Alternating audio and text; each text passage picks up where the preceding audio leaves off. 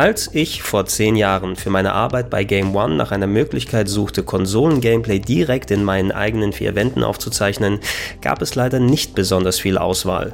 Mehrere hundert Euro musste ich für Capture-Karten wie die Blackmagic Intensity Pro ausgeben und mich dann mit absturzanfälligen Programmen, riesigen Dateigrößen und Mauerqualität bei SD-Quellen herumplagen.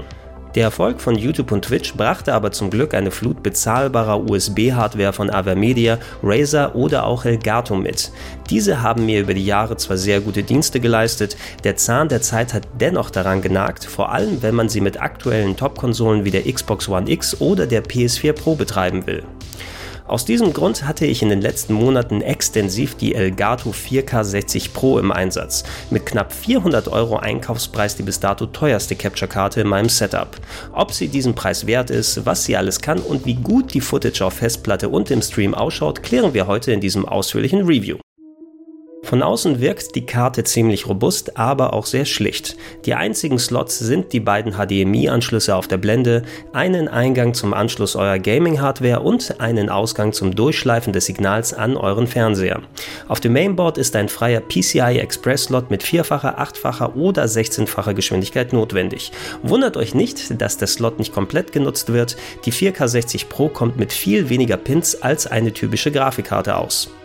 Apropos Grafikkarte, achtet vor dem Kauf, dass die 4K60 Pro auch genug Platz in eurem Gehäuse hat. Moderne Grafikkarten sind öfters mal so breit, dass man den nebenliegenden PCI Express Slot nicht verwenden kann, obwohl er eigentlich unbenutzt ist. Folgende Mindestanforderungen am Betriebssystem, Prozessor und GPU solltet ihr ebenfalls im Auge behalten. Ist alles korrekt verbaut, erkennt ihr dies an dem beleuchteten Logo auf der Karte selbst. Dann braucht ihr nur noch Treiber und Software von der Elgato Website, die ihr im Verbund mit dem 4K Capture Utility for Windows Paket erhaltet.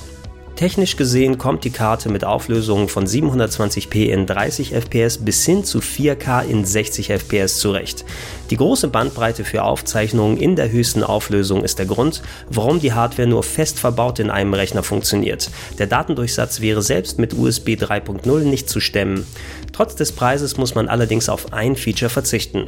Die 4K60 Pro unterstützt keine Signale mit hohem Kontrastumfang, sprich HDR. Auf der PS4 Pro beispielsweise ließ sich HDR gar nicht erst aktivieren, was doch etwas schade ist. Wer mit älteren Konsolen ohne HDMI und unter 720p arbeiten will, ist dazu entweder auf externe Wandler oder SD-fähige Capture-Lösungen wie die betagte Elgato Game Capture HD angewiesen. Das neue 4K Capture Utility kommt um einige schlanker rüber, wurde dafür aber noch nicht mit allen Features ausgestattet. Außer grundlegenden Funktionen zum direkten Aufzeichnen, automatischer Dateibenahmung und Flashback Recording gibt es kaum was. Weder eine Mikrofonfunktion mit Autoducking noch Streaming-Optionen mit Bild im Bild sind vorhanden. Mit Fremdsoftware wie dem Open Broadcaster arbeitet die 4K 60 Pro nach etwas Menüarbeit gut zusammen. Ich konnte allerdings nicht die Crossbar, mit der man beispielsweise die Lautstärke oder den den Farbraum bei der Karte einstellt, öffnen. Dazu hatte ich bei OBS-Aufzeichnungen in nativen 4K den Eindruck, dass es Skalierungsartefakte gibt, was eigentlich nicht sein sollte. Ein Schlupfloch ist aber vorhanden. Wer nur bis maximal 1080p aufzeichnen will, kann auch die ältere Elgato Software mit ihrem kompletten Funktionsumfang nutzen. Qualitativ gibt es an den Aufzeichnungen der 4K 60 Pro nicht viel zu mäkeln. Je höher die Auflösung, umso mehr Bitrate ist selbstverständlich nötig, um Artefakte in euren Videos zu vermeiden. Das Resultat sind natürlich wesentlich größere Dateien, ihr solltet also darauf achten, dass ihr genug Platz auf der Festplatte habt. Störungen wie Dropped Frames oder ähnliches hatte ich bisher nicht, allerdings arbeite ich auf einem schnellen RAID-System mit fixem Prozessor und 32 GB, was eventuelle Probleme vermeidet. Zum Glück müsst ihr aber nicht immer nur nur in 4K aufzeichnen. Viele Spiele rendern beispielsweise trotz 4K-Ausgabe intern in geringerer Auflösung, so dass eine 1080p Capture völlig ausreicht. Von alter Software in 720p ganz zu schweigen. Lustigerweise braucht ihr theoretisch nicht mal einen 4K-fähigen Fernseher, um die Karte voll auszunutzen. Ist kein Kabel am HDMI-Ausgang der Karte angeschlossen, nimmt sie trotzdem anstandslos auf eurem Rechner in 4K auf. Das Vorschaubild der Capture-Software hat aber etwas zu viel Delay, um direkt auf eurem Computermonitor zu spielen. Schließt ihr einen Fernseher unter 4K an die Karte, dann schaltet die Auflösung automatisch runter, als Scaler könnt ihr sie also nicht verwenden. Lohnt sich nun der Kauf der 4K 60 Pro? Es hängt wirklich sehr stark davon ab, wie wichtig einem Videos im 4K sind.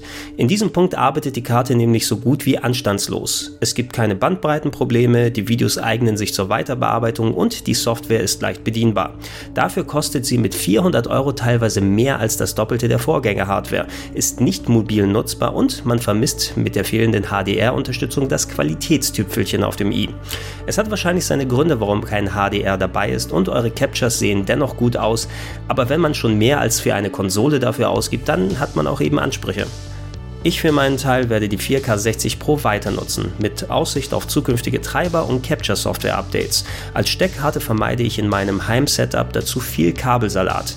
In 4K selbst werde ich allerdings erstmal nur für solche technikrelevanten Videos aufzeichnen. Für Let's Plays oder gar Livestreams ist mir das im Moment noch zu viel. Für Retro-Konsolen wird weiterhin die alte Elgato Game Capture HD genutzt, für Außeneinsätze bleibt die Elgato HD60S im Gepäck. Ich hoffe, ich habe euch mit diesem Review einen guten Eindruck gegeben. Stellt weitere Fragen gerne in die Comments und vergesst nicht die Likes, Abos und den weiteren Klumpquatsch. Das war Gregor Testet, die Elgato 4K 60 Pro. Danke fürs Zuschauen.